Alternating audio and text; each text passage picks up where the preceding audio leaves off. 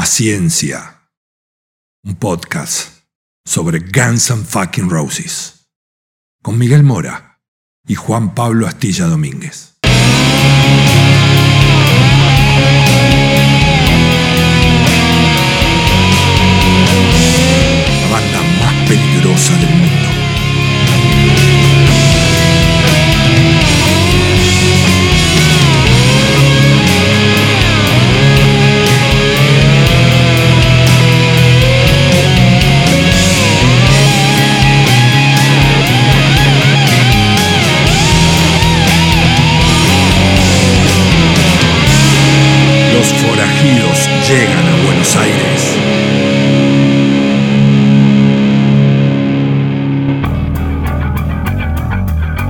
Largamos con el bajo de Duff en la escucha de Use Your Illusion 1 en, este, en esta saga especial de septiembre, festejando los 30 años de este gran disco. Y hoy nos vamos a escuchar este disco completo, qué lindo. El disco 1 El en disco formato uno. vinilo estamos Formato haciendo, vinilo, ¿no? disco 1. En formato vinilo se editó dos discos dobles. El Illusion 1 tiene dos discos, obviamente. Empezamos con la cara A. Y empezamos con el primer tema, Right Next Door to Hell. Con esto abrían los Use Your Illusion, con esto abre el Use Your Illusion 1, lado A. ¿Qué te pasó? Nada, de todo lo que hablamos, ¿no? 30 canciones, ¿cómo las ordenás? Es algo que siempre me, me genera inquietud. Cuando entrevisto a un músico, me gusta preguntarle, che, ¿cómo pensaste el orden de los, de los temas? Y esto obviamente lo habrán pensado una y otra vez a lo largo de los meses. Y me parece una decisión acertada, ¿no? Arrancar con un tema corto, duro, es uno de los más pesados de Guns N' Roses, furioso. Sí, es una patada en la puerta, acá estamos, seguimos siendo la misma banda furiosa, por más que ahora tenemos millones en, nuestras cuentas bancarias, vivimos en mansiones, pero seguimos manteniendo la furia, ya esa, guitarra, ese bajo, ese grito de Axel, sigue siendo una banda obviamente furiosa, agresiva y que plantaba bandera. Sí, en comparación sonora, si querés, con el Appetite for Destruction, es una banda más pulida, ¿no? Sí, sí, obviamente. Más Sí. profesional, si se quiere, en un punto. más ajustada, eh, la batería se siente más pesada, creo Escuchá, que escuchá el estribillo, ver.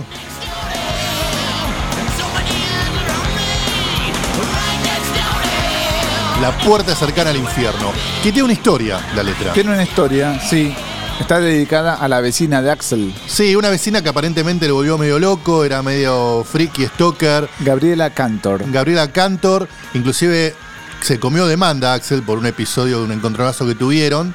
Eh, tuvo que comerse unas cuatro horas de prisión. Tuvo que salir ahí buscado por su amigo tour manager Doug Goldstein. Hay imágenes al respecto. Y él dice que sí, que cuenta la historia de esta mina. Campanas diferentes, ¿no? Según la mina, Axel era un desastre como vecino, un quilombero, grito, vidrio rotos, un despelote. Según Axel, era una friki, era un stalker que lo acechaba todo el tiempo. eh, y bueno, él se tuvo que defender de una forma u otra. Eh, el episodio parece que termina con un encontronazo en el pasillo de ambos departamentos enfrentados, donde según ella, Axel le agarra las llaves, se las tira por la ventana de un piso 12 y después le termina rompiendo una botella. Por eso mismo se compró una mansión y dijo, no me rompan los huevos, no quiero más estos incidentes. ¿Sabes qué? Lo compone este tema también, lo coescribe Timo Kaltia, que es un finlandés, ¿sí? Que compuso el estribillo. Por sí, eso... sí, estimo Caltio en realidad. Asti era un roadie de Hanoi Rocks, eh, la banda finlandesa tan influyente en Guns N' Roses. Se conoció con Easy en 1984. Easy fue a ver a Hanoi en la primera gira por Estados Unidos. Se hicieron amigotes. Al tiempo Timo se instaló en Los Ángeles y ahí un día Easy lo llamó para que fuera a ayudarlo con unas composiciones a su casa. Él tenía en ese momento una maqueta de un tema y le faltaba el estribillo. Y Timmy, que tenía algunos temas ya compuestos, Timo, perdón, le aportó el estribillo a una canción de lo que en ese momento se llamaba Mark So Simple. Después ese tema terminó mutando en este Right Next Door to con el estribillo de Axel. Y obviamente al meter su nombre ahí, Timo mejoró mucho su estándar de vida, se pudo comprar una casita, cambiar el auto y demás.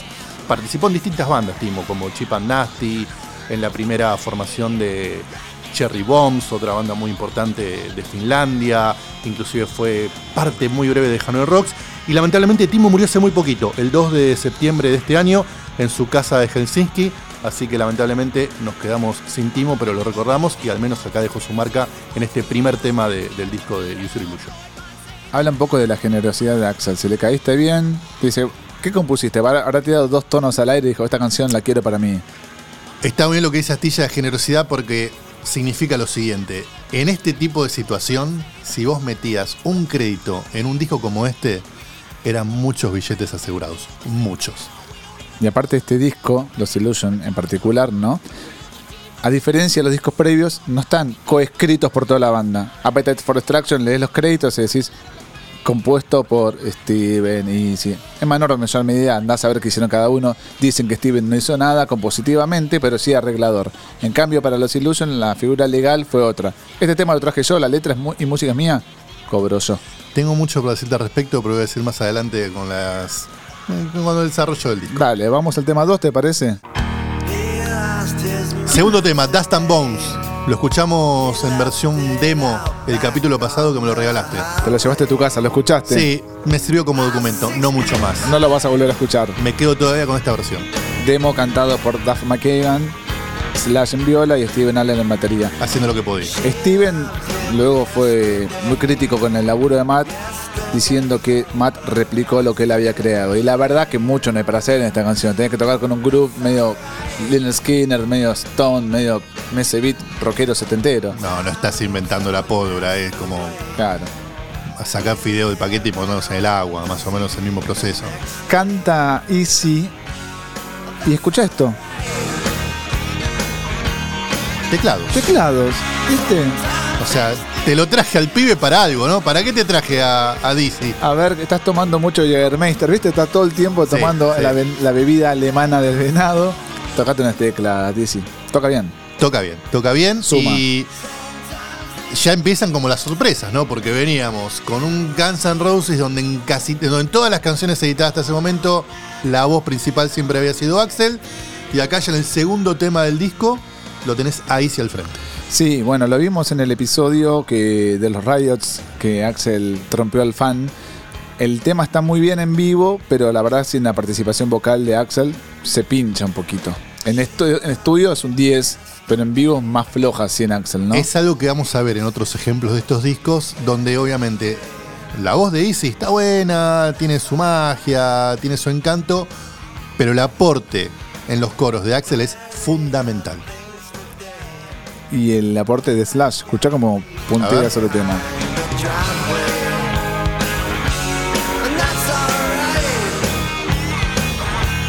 Muy lindo el laburo Slash, muy lindo. Arreglador.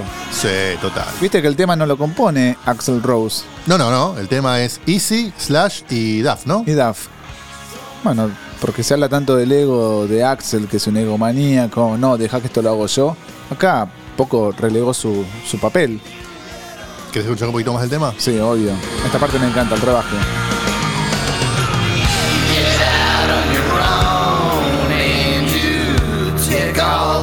Ahora salta Axel de la vaina. Dale, Axel, dale, dale, dale, dale. Mucho se habló de, de cantantes como Mike Patton de Faith No More que dicen no tiene una única tonalidad, es versátil. Yo creo que Axel de los cantantes populares y figuras internacionales es el más versátil por lejos, Le cabe la misma etiqueta, sin dudas, sin dudas. sin dudas. Además, pianista, ni que hablar, ya lo dijimos. Pero bueno, como bien señalaste al principio, acá se nota bastante la participación de Dizzy como el nuevo integrante a este Guns N' Roses que pasó a ser una figura de seis miembros. Pero bueno, ya estoy para el tema siguiente, te digo casi. Sí, ¿eh? igual este tema suena a banda de club. ¿viste? Sí, No, sí, de bar, de sí, bar. de bar. Está. en una barra, te pediste una pinta, ¿eh? Un shot de Jack Daniels. o un shot de Jack Daniels y la banda de fondo está tocando esto. Sí, muy bien, muy bien. A prueba. A prueba, a prueba, totalmente. Y Venimos, además venimos bien. Nombró a la gira, ¿no? Después era Skin and Bones, algo como Dust and Bones, si querés, el Bones quedó. Ok, poco rebuscado. Bueno. Y aparte la gira esa fue el último tramo, pero está bien, te banco, te banco. Gracias. Pasemos al tema 3, si querés. Epa, este yo lo conocía. ¿Lo conocías de antes? En mi casa, ¿Cuántos años tenés? No lo en mi casa, mi hermana, que es mayor que yo, me estás tirando tierra y no te lo voy a permitir. Mi hermana tenía el simple en vinilo con la tapa, que era el póster de la película. Hablamos de James Bond, Vivir y dejar morir, el título en castellano, Live and Let Die, el título en inglés. para la cual Paul McCartney había hecho el tema homónimo. Paul y Wings, Paul, Paul McCartney and Wings. la banda suena de aquel entonces. Temazo, ya era un temazo. ¿Sabes qué me gusta más esta versión? Ya era un temazo. Sí. Ahora, Guns, en esa cantidad de covers que grabó en las sesiones de Your Illusion, ha grabado este por pedido de Axel. Axel fue el que básicamente dijo, hay que grabar esta canción. Me sorprende porque muchas veces las bandas graban covers luego de haberlo tocado tantas veces en vivo, que es donde amalgaman las piezas se dicen, che, está quedando bueno, ¿por qué no lo grabamos? Ya hablamos en el episodio anterior, la banda no estaba tocando en vivo, van directamente al estudio y logran este material. Que acá hay una parte media reggae que me encanta, escucha.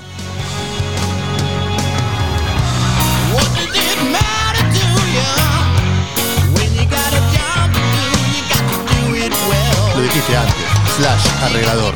Arreglador. Qué buen bajista Duff. Eso hay que decirlo. También, también. Y hasta ahora vamos tres temas de los cuales nunca se han escuchado en vivo. No, nunca. Estos tres temas, Guns N' Roses nunca los había interpretado en vivo en las distintas presentaciones de, su- de toda su carrera. Jamás. Y hasta ahora van tres temas y ninguno con la esencia, si querés, característica de estos discos, ¿no? Están como probando, van rockeando, como que te la van pegando ahí en la pera, bien fuerte. Y para mí este tema en vivo garpa casi más que, que en disco, Lima Let Die. ¿Viste? Está Es medio un dormido. tema que en, vi- que en vivo la verdad que siempre garpa, siempre garpa. Una cosa también notoria en este tema es que hay bronces, Hay bronces, sí. ¿Qué nos toca? hay caños. En los créditos del disco dice que están los hermanos de Duff. Sí. Ahora, algunos testimonios dicen que gran parte de esos bronces y de todo lo demás que escuchás coloreando el tema es Axel con el sintetizador. Muy probable. Muy probable. Escucha ahora, escucha ahora, mirá. Hay de todo ahí. Primera participación vocal como corista de Shannon Hoon. Shannon Hoon, el amigote de Axel, cantante de Blind Melon, acá mete coros. que en aquel cierto. entonces era un ignoto personaje en la industria musical, amigo de la hermana de Axel Rose. Tal cual. Bueno, tema siguiente, mira, se acabó justo. ¿O tenías algo más que decir del No, Iván Letay? Nada, y esto. Bueno, acá ya rompe lo que veníamos diciendo. Un tema que habían tocado muchas veces en vivo, sobre todo en los comienzos, antes de que saliera Appetite for Destruction, en, esa, en ese recorrido que hacía Guns por clubes chiquitos de Los Ángeles. Este tema estaba casi siempre. La primera, Hablamos de Don't Cry. la primera canción que escribieron juntos Axel e Izzy Stradlin. Te iba a decir, la que se dice como la primer canción que compone Guns N' Roses. Porque obviamente en ese momento no era a lo mejor tan Guns N' Roses en sí, pero es la primera canción que componen para esa banda que terminan formando. Medio pata de lana Axel, porque no sé si sabías de qué trata la letra. De algo de, de, de una novia de, de Easy. Corta Izzy con una novia, bueno, pasa a ser ex novia. Y Axel va a consolar a la chica porque dice, yo estaba enamorado de esta mina realmente. la verdad es que yo quería estar con ella. Y la chica le dice, mira, lo nuestro nunca va a funcionar. Y él hace una metáfora y dice, don't you cry tonight. Medio patalana, ¿no? Sí, complejo, ¿no? Pero bueno, lo que sí también se nota es que si escuchan las primeras versiones de Don't Cry, esas que hacían en vivo, o los demos que también se habían filtrado en esa etapa de Guns N' Roses, difieren mucho de esta versión final que se incluye en, en los Illusions, mucho más trabajada, mucho más pulida, con muchos más elementos alrededor. Al principio era una canción prácticamente acústica, de guitarra y voz.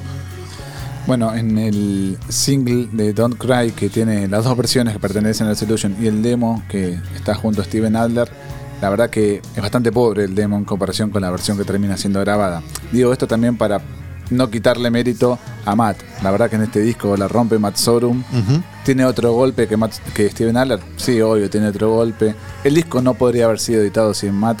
Y me parece que acá el tipo como que se contrae, ¿no? Toca lo que tiene que tocar. lo que tiene que aportar. Y acá en este tema también se nota mucho más la participación de este invitado que hablamos en el tema anterior, que es Shannon Hoon. Acá en los coros del estribillo se nota mucho más la participación de- del amigo Shannon. Me sorprende que este solo es el mismo de la canción original. Slash lo tocaba así en el año 86. No es que lo trabajó para este disco. A ver.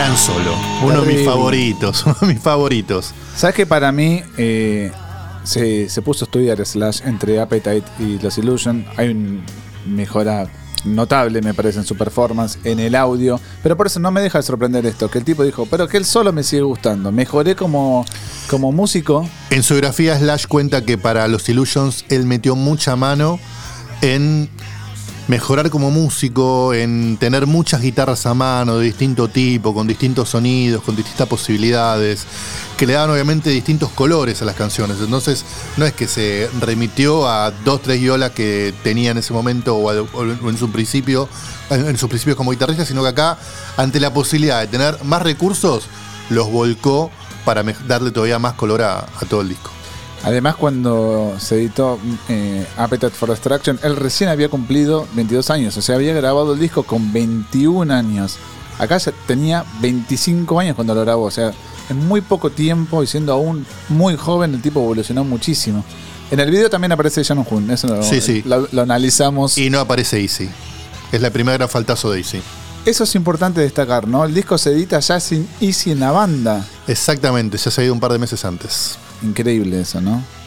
Y para este video, de hecho, ni siquiera lo engancharon. Pero bueno, ahí se va Don't Cry, que fue el primer single de este Usual Illusion.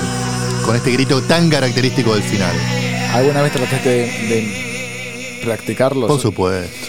¿Llegaste? Jamás. Tema meloso, ¿no? Para, Sí, baladaza total. para corte de difusión. Ujú.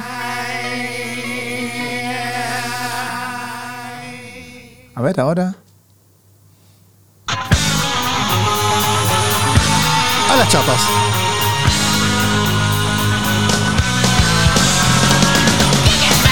Tema 5, Perfect Crime. Vieja canción de Easy. Esta canción sí es de vieja data. La había traído Easy la banda. Le habían tocado por primera vez en 1986. Mirá de cuándo te estoy hablando. Wow, sobrevivió. Sí, de hecho, si vos te fijas en los libros, hay uno muy bueno, lo recomendamos siempre, Reckless Road de Mark Hunter, que trae todos los setlists que tenía la banda en toda esa etapa previa a que salga Appetite, y en muchos setlists figura Perfect Crime. Me imagino que con otra interpretación vocal de Axel, porque mira ahora.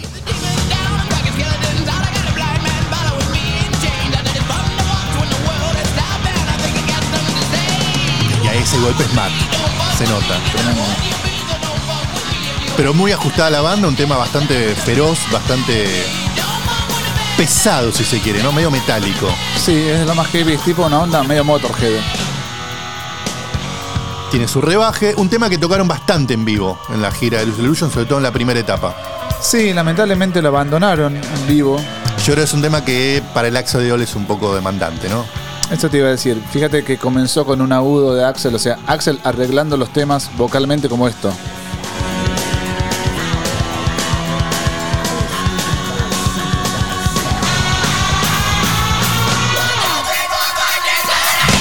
A pesar de que es un tema rockero puro, está bastante trabajado, ¿viste? No, no es un tema No, librado no. al azar. Tiene muchos arreglos. ¿Sabes cuándo tocaron por última vez? No me digas que en el año 91. No, tenía que salir después. Tener la data. No, lo tocaron cuando tuvieron ese triste concierto con Metallica donde Jane Hetfield se enciende el brazo y después Axel se enoja y deja el show por la mitad Toronto creo que es. en Montreal. Montreal. Esa fue la última vez que sonó Perfect Crime en vivo. Y te traigo un dato más de color de Perfect Crime. A ver. Si hay un santo grial en el universo de Guns N' Roses es todo ese material que se filmó durante la gira de Illusion. Está todo documentado. Todos los shows, todos los idas y venidas, backstage y demás. Está todo documentado. Que en un momento se iba a editar. Nunca vio la luz. Ahora, en, tra- en los trabajos previos, ese documental se llamaba Perfect Crime. Tema siguiente. One, two, three, one, two, three. Uh, No, me encanta. Me encanta. De mis favoritos, ¿eh? traeme una medida de Bourbon. Ya. Parece los Stones. El silbidito. Todo, todo suma.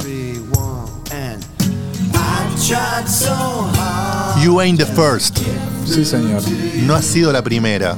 Y lo digo en femenino porque el mensaje la letra es claramente hacia una chica. Sí, letra y música de Easy. Como medio ninguneando una mina que seguro le rompió el corazón y le dijo, no te preocupes, nena. Hubieron antes. Hubieron muchas antes. Y vendrán otras después. Sí. Se, vu- se vuelve a sumar el amigo Shannon Eso en los coros. De Garpa, ¿eh? Sí, sí. Es como te digo, en ese living que se, en esa casa que se había formado Axel en el estudio, se ve que Shannon no faltaba nunca. Pero viste qué loco porque recopilando esa información de esos años 89, 90, 91 incluso también antes de, de la edición de este disco, en los medios al, menos no se hablaba de los invitados que iba a haber en el disco. Se hablaba de Guns N' Roses, no se decía, che, va a haber un pibito Shannon Hoon. Nada, cantando". nada. Nada. ¿Cómo lo mantuvieron tan en secreto?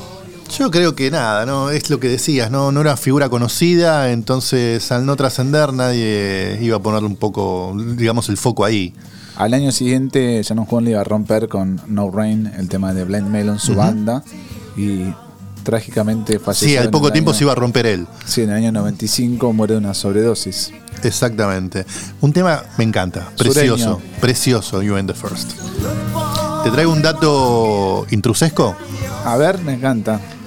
Dicen que este tema que lo tocaron mucho en la última parte de la gira de la Skin and Bones, que vos mencionabas antes, en esa especie de living con Sí. sofá que armaba en el medio del escenario, el tema sonaba siempre. Algunos dicen que era porque ya era el momento en que Axel había roto con Stephanie Seymour y se la dedicaba. Tiene sentido. ¿Te gustó? Sí, ¿Comprás? compro. Tema 100% easy, ¿no? Puede quedar sonando ahí tranquilamente. Aparte, fíjate, es todo easy, es chiquito, no es para así, para grandes estadios, para motivar masas, es para un bar. Llevas la viola encima, la abriste y tocas este tema. Tema siguiente, número 7. Ya te digo, uno de mis favoritos. Te digo lo mismo. Bad Obsession. Me dolió ver que algunos oyentes del podcast la votaban como una de las peores canciones de Guns N' Roses. Fue un puñal por la espalda. Que arranque, que arranque.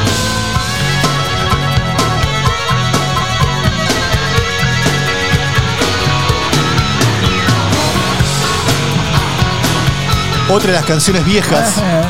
Otra de las canciones que habían muchas declaraciones previas donde, sobre todo Axel, decía que la tenían compuesta desde un año antes de Mr. Brownstone. La figura siempre esa. Esta canción la compusimos un año antes de Mr. Brownstone.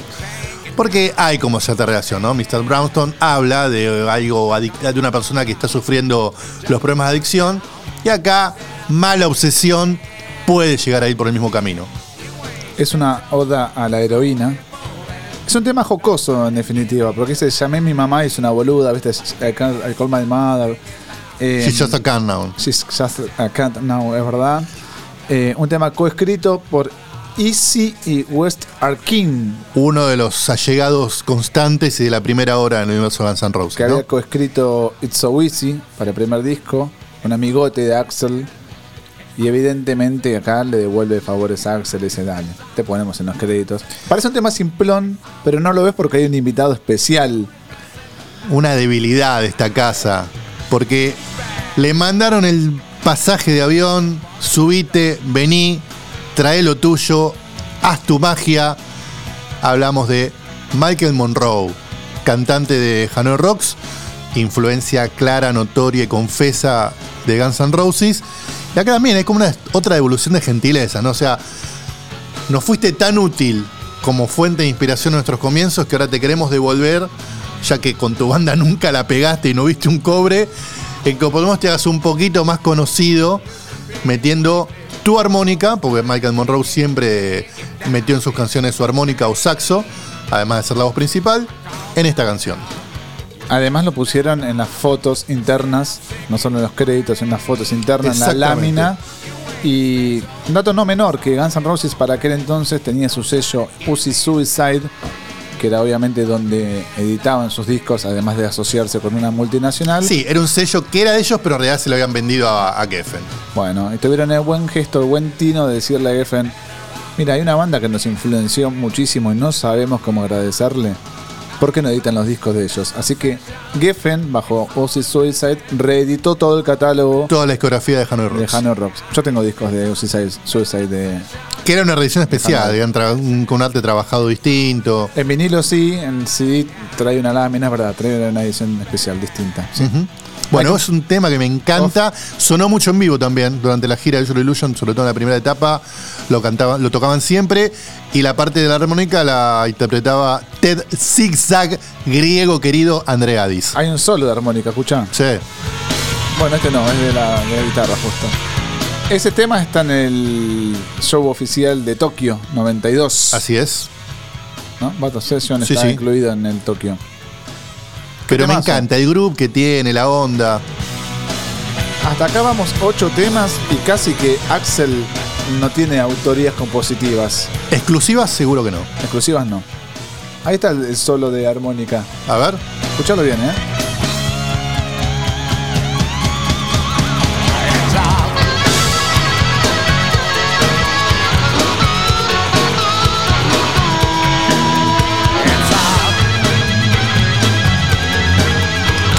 Genio, Dios. Recordamos, lo dijimos en el capítulo anterior, que la, vene- la veneración de Axel para con Michael Monroe era tal que cuando la banda estaba toda esperándola en Chicago, él se había ido a Nueva York a formar parte de, hacer un cameo en el videoclip de un tema de, Mike Monroe de su disco Not Faking It. Así que eran muy amigotes. Y otra anécdota famosa al respecto es que de esta, de esta etapa, de este momento en que lo llaman a Michael Monroe para que grabe Bad Obsession, un día andando en auto con Axel, le dice, Axel, escucha esto, ¿conoces a estos muchachos? It Fun, Steve Bators, Dead Boys. No, qué bueno que está. Y ese mismo día volvió al estudio y dijo, tenemos que grabar esta canción, It Fun. Que aparece en Spaghetti Incent. Y no solo hecho, aparece Incident. Fíjate que cuando termina el booklet dice In it fan Exactamente, en los créditos de Usual Illusion aparece al final esa misma frase, Ain't It Fun. Mirá cuánto le había impactado a Axel la canción. ¿Cuánto lo escucharon? Lamentablemente después no lo imitaron tanto en vivo a Michael Monroe. No, poco. Pero siempre quedó muy buena relación. Siempre. Siempre. Sobre todo también con, con Slash y Duff. Muy buena onda. Gracias, Bad Obsession.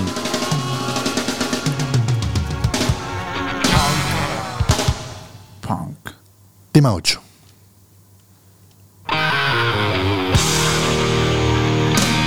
Polémico. Hoy por hoy, incorrectísimo. Incorrecto. Back of Beach. Retrocede Ramera fue la traducción. Esa, esa puede ser la traducción latina para HBO. En la calle sería Andate puta.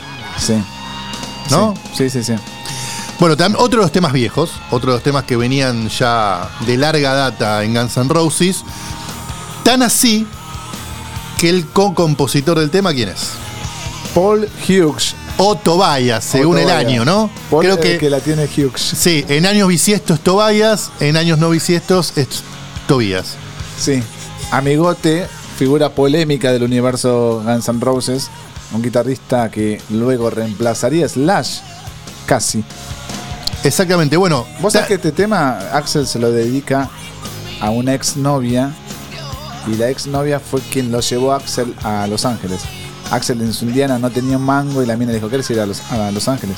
Vení, vení conmigo. Ya pasaron 10 años y el tipo le, le dice... Y así le pagó, así le pagó. Es ya recurrente, ¿no? No vamos ni por la mitad del disco, pero es recurrente que la relación de los miembros de Guns N' Roses con chicas no termina muy bien.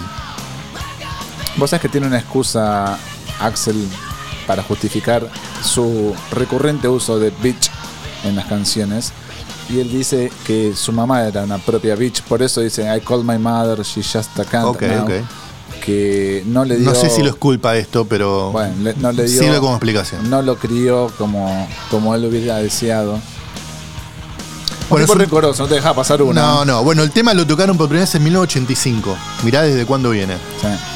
A mí me encanta el tema. Era la publicidad de un. ¿De, qué? ¿De pelotón? ¿De dónde, dónde lo pasaban en Telefe? No, yo no veía mucho teléfono. Van Damme.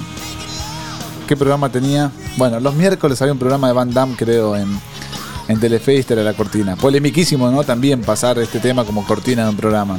Sabes que además el tema, al ser tan viejo y de esas primeras etapas de Axel con, con Paul Hughes o Paul Tobias, eh, tiene un costado, tuvo un costado de polémica de demanda. No, ¿quién le demandó? Chris Webber. Dijo que lo compuso él también. Chris Webber dice- dijo presentó demanda como que él tenía derechos sobre esa canción. Chris Por- Weber fue eh, guitarrista de Hollywood Rose. Exacto, Hollywood Rose, la primera banda que tuvo Axel Rose con Easy en Los Ángeles, una de las primeras. No, La primera no que grabó- exactamente la exacto. Sí. Y cuando Chris Weber ve que se edita la canción, dice, momento, yo estaba en la sala de ensayo cuando le dimos formato a esa canción. Debo estar en los créditos. Pero se ve con él, no habían quedado tan bien las cosas porque no lo incluyeron, presentó demanda y no la ganó. Perdió. No la ganó. O Perdió. sea, no es que acordaron fuera No, de la no, no. corte. No. Un tema realmente normal, pero a mí me gusta, no es un tema que diga sobresaliente. No, obviamente no te lo pongo entre los top 10 de los peores temas de Guns N' Roses, pero seguro tampoco te los pongo entre los primeros top 15, top 20. Raro que no haya pasado los filtros de Parental Advisory de esa época, ¿no? Que ponían stickers. Bueno, que en realidad el disco Lo traía, venía lo traía, eso. lo traía. En vinilo, sobre todo, había un sticker diciendo este En disco. el CD incluye- también. Incluye muchos insultos. El CD también. Pero bueno, nada, me parece que siempre está el factor Paul Tobias que le resta unos puntos, ¿no? Le- Sí. le- le- le- es como el lastre que no deja levantar vuelo. Y al mismo tiempo, de nuevo, esa, esa dualidad de Axel. Te odio, bitch, pero a mi amigo de toda la vida le meto un crédito en el disco más importante de la industria musical. Yo lo pasaría, la verdad, pasaría al tema siguiente. Vamos. Uh, clásico, ¿puedo decir clásico? ¿Queda mal? No, no, es un clásico, me encanta. Clásico. Clásico. Tema 9, Double Tucking Jive. Escucha bien este bajo.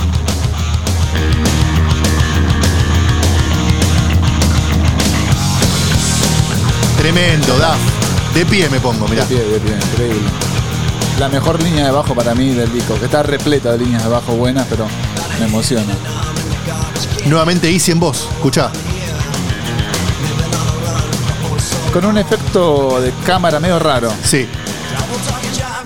Ahí veo la mano, la mano de Axel, ¿no? De las primeras canciones que aportó Easy en esta etapa compositiva de Los Illusions, fueron las primeras canciones que dijo, miren, tengo esto, ¿qué les parece? Trabájenlo. ¿A quién le habrán dedicado este tema? ¿Escuchaste la primera frase de la canción? ¿Qué dice? Sí, tengo un arma. eh, un Found a head in an arm in a garbage can. Encontré una cabeza y un brazo En en, un tacho de basura. basura. Eso es un hecho real. Eso sucedió en un container de basura que estaba a la vuelta del estudio donde estaban grabando eh, Guns N' Roses. Obviamente fue noticia, semi-conmoción. Ahí sí le quedó grabada la, la imagen y la mandó a la letra. Encontró un cadáver, básicamente. Encontraron restos humanos. Esta parte de semi-flamenco. Semi porque después al final se lo quitas el semi, ¿no? Claro, por eso. Acá te das cuenta de la evolución guitarrera de Slash. Otro de los grandes momentos de Slash. Solo tremendo.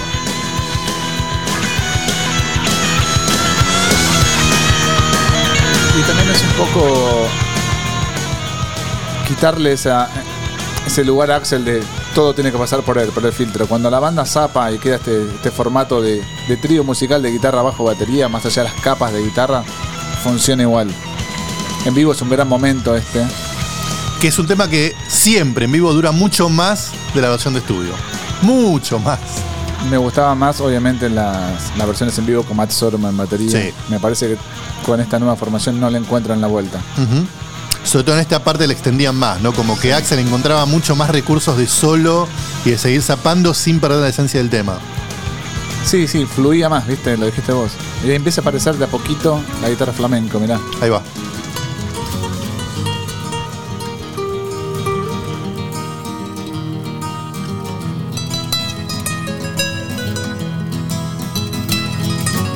Impecable el negro. ¿eh? No, impresionante. Galera, te queremos. Quiero un disco flamenco de Slash. Qué lástima que no haya versiones demo de esto. O por lo menos con las capas aisladas de la guitarra. Viste que en un momento se hacía eso en YouTube. Buscabas un track aislado, pero lo dieron de baja todo. Así termina. El primer disco de User Illusion 1. Hasta acá llegamos hoy. No lo puedo creer, me quedé con ganas. Todavía no empezó, no sé qué pasa. Bueno. Pasó muy rápido. Vos quédate, que la gente espere. Hasta el jueves que viene. Seguimos en nuestras redes sociales. Paciencia Podcast en Instagram y Facebook. Paciencia Pod GNR en Twitter.